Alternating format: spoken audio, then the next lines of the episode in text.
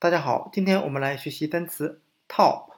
top 表示顶、顶部，我们可以用谐音法“头破”来记这个单词 top。那头被磕破了，由于头是人身体的顶部，所以我们可以由头来联想到顶部的含义。我们还可以用单词 stop 停止来记忆单词 top 顶部。我们只需要去掉 s 字母。就变成了 top 顶部。我们可以想象一下，人往山上爬，爬到山顶，它就停止了，不能再前进了，就开始下山了。所以我们可以用 stop 停止来记忆单词 top 顶部。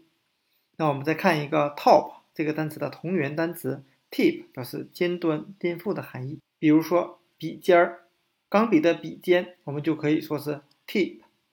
那单词 top。和 tip 这两个单词通过元音字母的转换，o 转换成了 i，变成了同源单词。